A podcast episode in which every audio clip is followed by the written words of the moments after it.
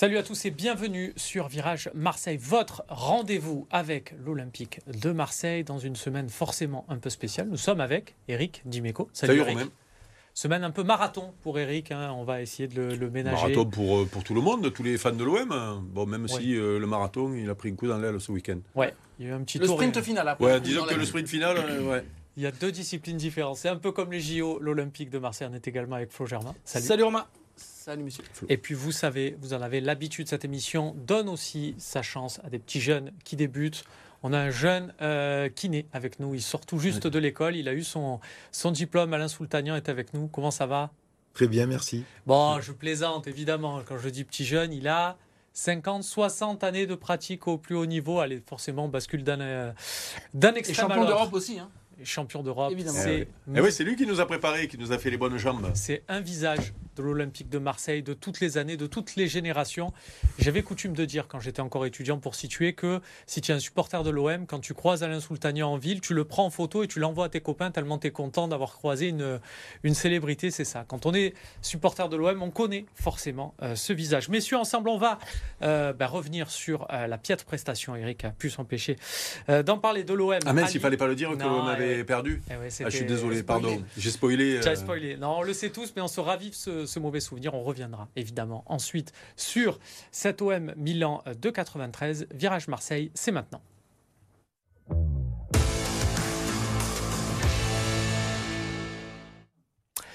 Et eh oui, et eh oui, Eric, l'OM s'est incliné à Lille, 2 buts à 1. C'est peut-être la fin euh, des espoirs de la, de la troisième place, alors que pourtant, il y avait à la mi-temps, l'OM menait au score, et il y avait de quoi se dire, bah tiens, on se projette déjà sur ce Lorient-Lens de dimanche. Ça n'a servi à, rien. Et deuxième mi-temps, l'OM s'est effondré. Non, mais c'est vrai que quand on regarde un petit peu le sprint final, parce que ça fait quand même un moment qu'on en parle de ces matchs, et notamment le match à Lens et celui à Lille, puisque c'est les matchs qui paraissaient les plus dangereux euh, quand on regardait la fin de, saison de l'OM. Euh, quand on regarde ces deux matchs-là, bien sûr qu'il y a beaucoup de regrets, bien sûr que. Mais on n'est pas, on n'est pas verni, quoi. Euh, voilà, on va pas revenir sur le, but d'Alexis euh, invalidé euh, à Lens. Mais là, c'est pareil. On, fait une erreur, euh, une erreur avec ce penalty qu'on leur donne, qui le relance complètement. Quand tu étais, étais peut-être au match, toi, Flo, je ne sais pas si tu, étais, as regardé. Tu as regardé. tranquille, quoi, la première mi-temps. eux, ils étaient inexistants. nous, on a fait le job plutôt proprement. peut-être qu'il aurait fallu enfoncer un petit peu plus le clou. Euh, quand ça a été possible. Il y a eu le but refusé d'Alexis, euh, pareil, pour, pour, pour pas grand-chose. Et puis, et puis on, donne, on donne ce pénalty, on le donne le pénalty, voilà, c'est tout. Et malheureusement, dans le football actuel, on se rend compte, euh, il y a plein d'exemples, que des équipes qui sont en train de sombrer, dès que tu leur donnes la possibilité de sortir la tête de l'eau, elles le font et des fois elles t'enfoncent même derrière. C'est ce qui s'est passé sur ce match-là. Alors après, y a des, on va faire des débats, je présume, sur la composition d'équipe, sur l'absence de paillettes, sur euh, tu dors sur tout ce qu'on veut, mais, euh, mais euh, à un moment donné. le, principal, c'est ce, enfin, le, fait ah, marquant de. Bah, oui, oui, oui. Tu la tournes comme tu veux, l'histoire. Si tu leur donnes pas ce but, peut-être qu'ils ressortent jamais la tête de l'eau. Et ce but-là, on l'a donné. Alors il y a ça, il y a bien sûr l'occasion aussi de, Jonathan Kloss en, fin de première période euh, qui pouvait porter le score à, à 2-0. Flo, toi, justement, ta, ta frustration de, de supporter aussi de l'Olympique de Marseille, de suiveur, elle se situe où? Elle se situe sur euh, voilà, ce raté de Kloss, sur, euh, sur cette, cette égalisation un peu donnée? Et d'ailleurs, est-ce qu'elle est donnée par Paul Lopez? Est-ce qu'elle est donnée par Mbemba qui qui ferme pas assez la porte? Ah Pour moi, c'est Issa qui fait deux, un premier contrôle un mauvais contrôle et qui derrière pousse le ballon. Alors Paul Lopez, il, essaie de, de rattraper le truc, euh, il sort peut-être un peu rapidement, mais non, pour moi, la première erreur, vient d'Issa Caboret. Après, euh, globalement, j'ai trouvé que. Parce que ah, tu peux quand même te prendre un but et réagir derrière. Euh, tu n'es pas obligé de te prendre le deuxième non plus. Et j'ai trouvé que j'ai pas ressenti cette capacité de réaction, ce, ce mental qu'on a souvent euh, mis en valeur ici, euh, notamment sur ce plateau. Enfin, euh, j'ai pas reconnu l'OM mentalement. J'ai l'impression que cette fin de saison, elle est dure dans les têtes. Hmm. Non, mais tu as raison, parce que hmm. ne jamais oublier, et c'est pour ça que j'en ai parlé, le but refusé, parce que tu as une joie, tu as, as, l'impression d'avoir leur jeu, il n'y a pas de souci, il y a hors-jeu. Hein. Mais, mais je pense que tu as raison, ils sont tellement usés mentalement, ils ont tellement connu de mésaventures que quand le but est invalidé, que derrière ils prennent ce penalty, les mecs, ils lâchent dans la tête, ils se disent ça. putain, mais euh, bon, on n'y arrivera jamais, quoi. C'est Et mort. on avait ce sentiment. Non, mais c'est ça, c'est ça. marquer, Et puis, euh, c'est- ça, derrière. ça se... et puis surtout en face, eux, d'un coup, ils ont commencé Ah, à faire. contraire, les- en face, ouais. voilà. Donc, euh, Finalement, le dimanche, Alain euh, Lens est allé s'imposer à Lorient. Est-ce que du coup, à vue de ce résultat, euh, tu fais partie de- des supporters de l'OM qui se sont dit bon, finalement, pas de regret. De toute façon, on allait être troisième coûte que coûte ou euh, ou pas? Non, c'était pas encore joué. Euh, le problème, c'est que, en parlant de, de pénalty offert à Lens de la part de Marseille, il y a aussi une- un cadeau de, de Lorient qui est fait euh, au Lensois hier. Ça, il faut, faut en parler aussi. Ça, c'est aussi un fait de Le jeu. cadeau des Lensois au Lorientais sur l'ouverture du score? Non. L'égalisation de Lens vient d'une erreur d'un défenseur l'orienté qui fait Mm. un cadeau C'est vrai. Thomasson. Gédéon Kaloulou, ça faisait un cadeau partout. Oui. Voilà, on va dire ça comme Voilà. ça. Donc c'était encore possible. Euh, eux aussi ont fait la cagade, comme on dit. Voilà.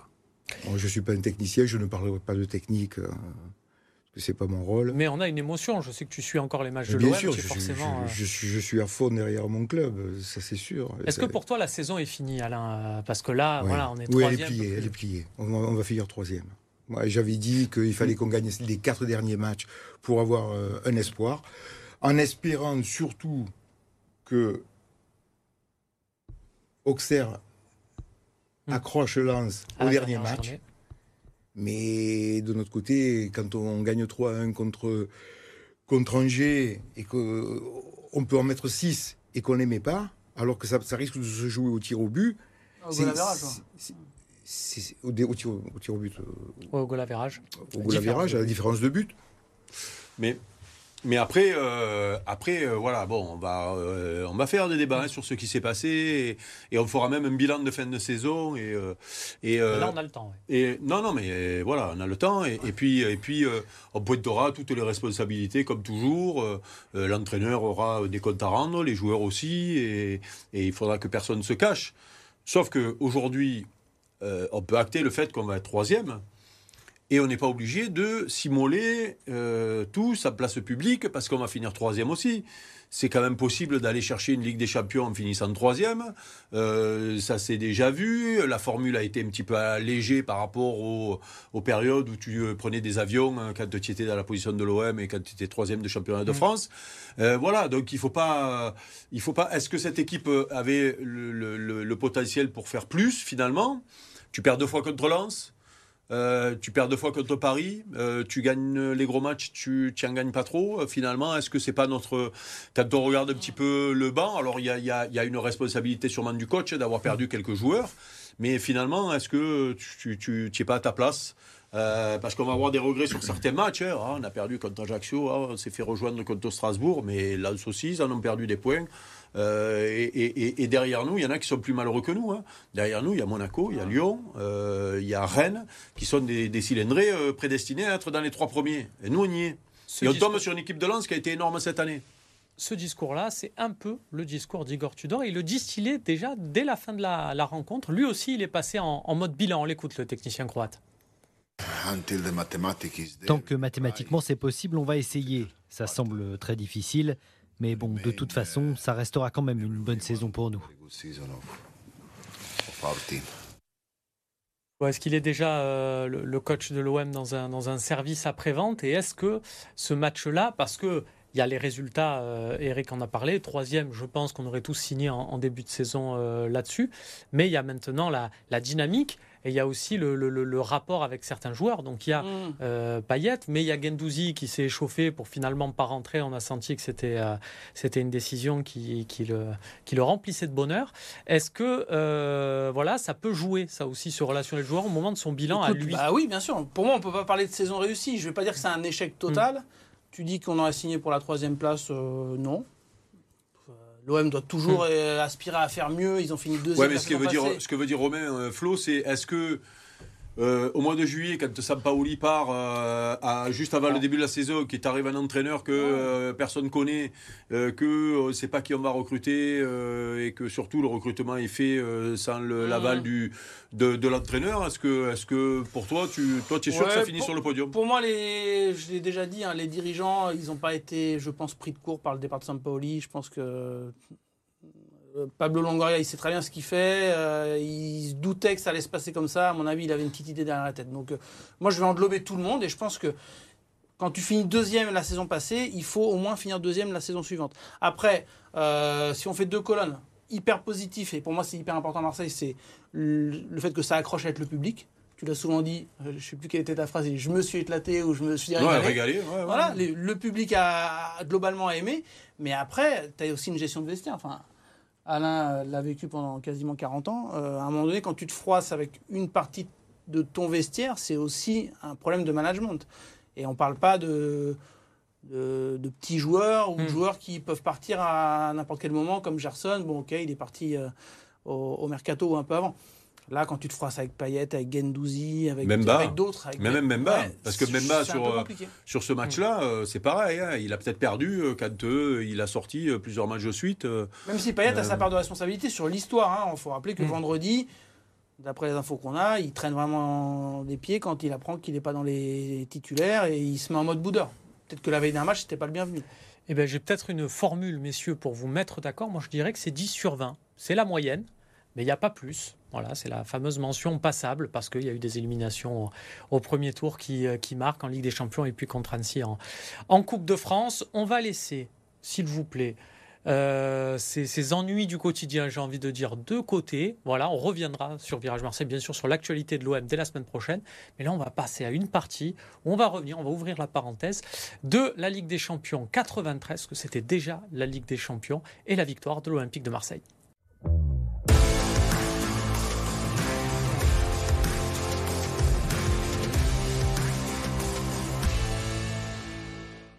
De retour sur le plateau de Virage Marseille pour évoquer la finale OM Milan de 93. Euh, un sujet, euh, on va dire plusieurs fois évoqué, mais on va le faire aussi avec plaisir euh, sur ce plateau, puisqu'on est, je le rappelle, avec Eric, avec Alain Soultanian qui était sur le banc de, de, Munich ce soir-là.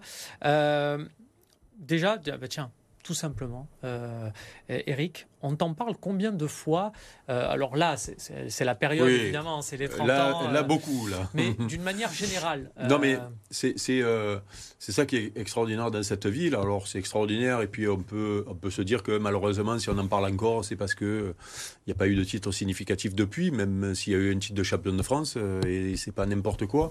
Mais c'est vrai que les jeunes aujourd'hui ont envie de vivre leur propre épopée, leur propre euh, joie. Euh, mais c'est vrai que hum, dans cette ville, la, transmission est forte et euh, il se passe pas un jour sans que soit on me remercie, soit on, on me fasse une allusion euh, à, à, ce match-là et à, ce titre-là. Et, même des gamins, puisque j'aime raconter cette, cette anecdote parce que elle est significative de notre ville et puis, et puis moi, elle m'a tellement étonné.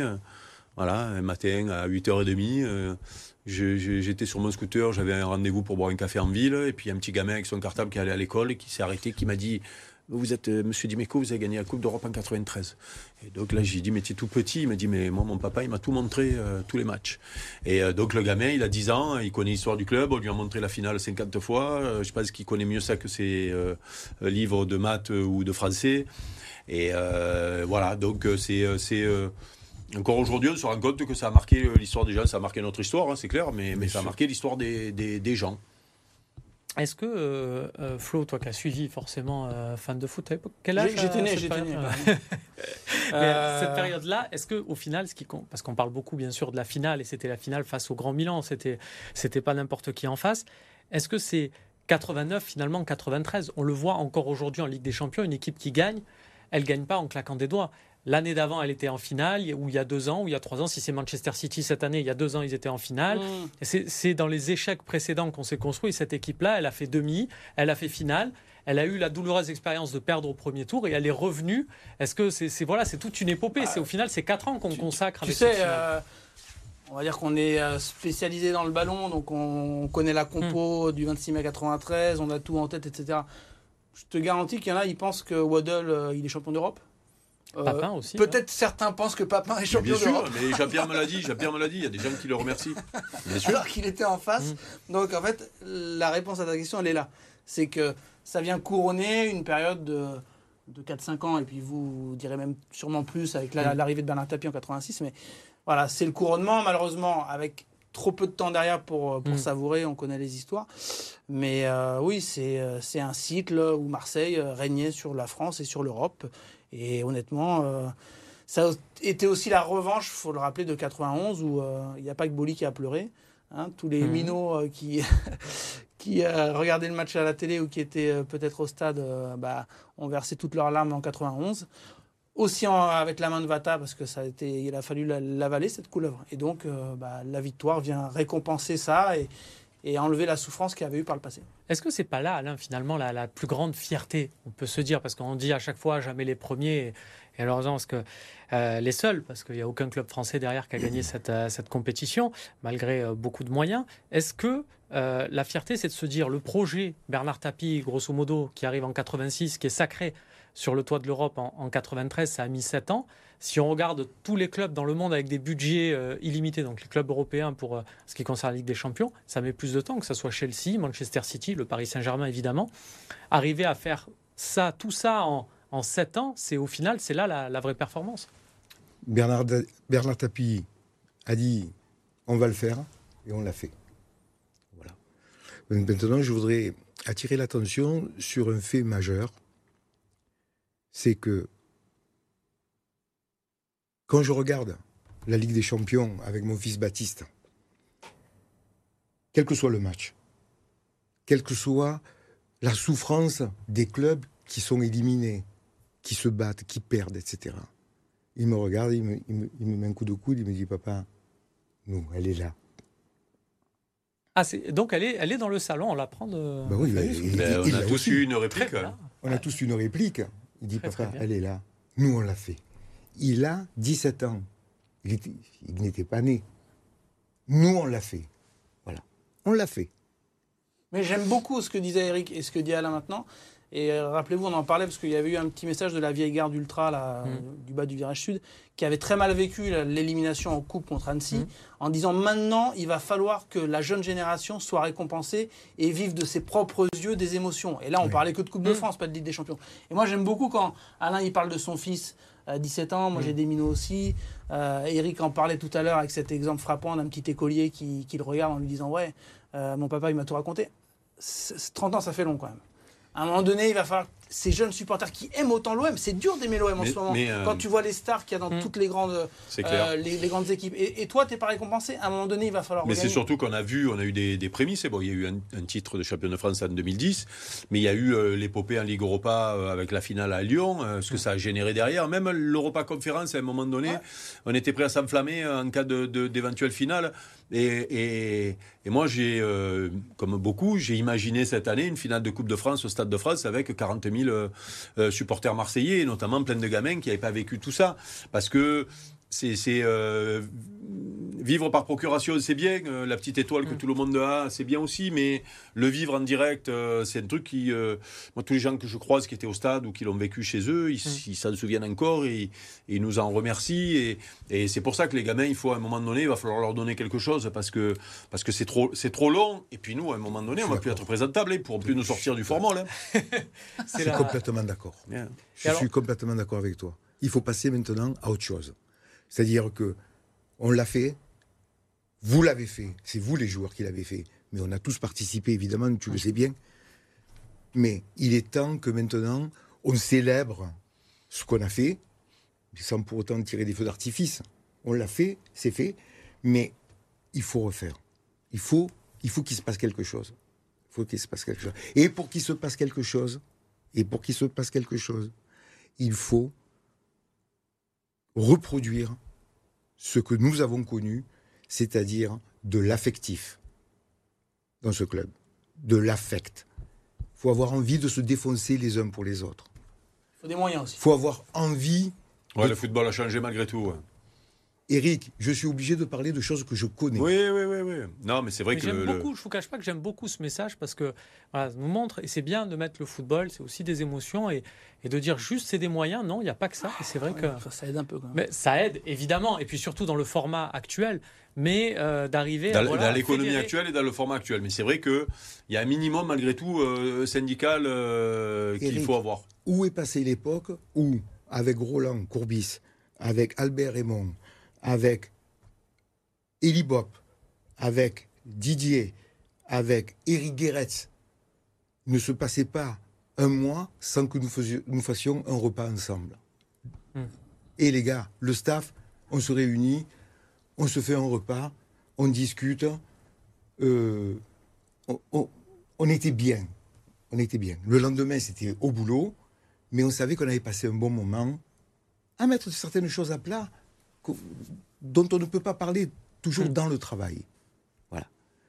Et l'important, je vous dis, c'est que tout le monde tire dans le même sens.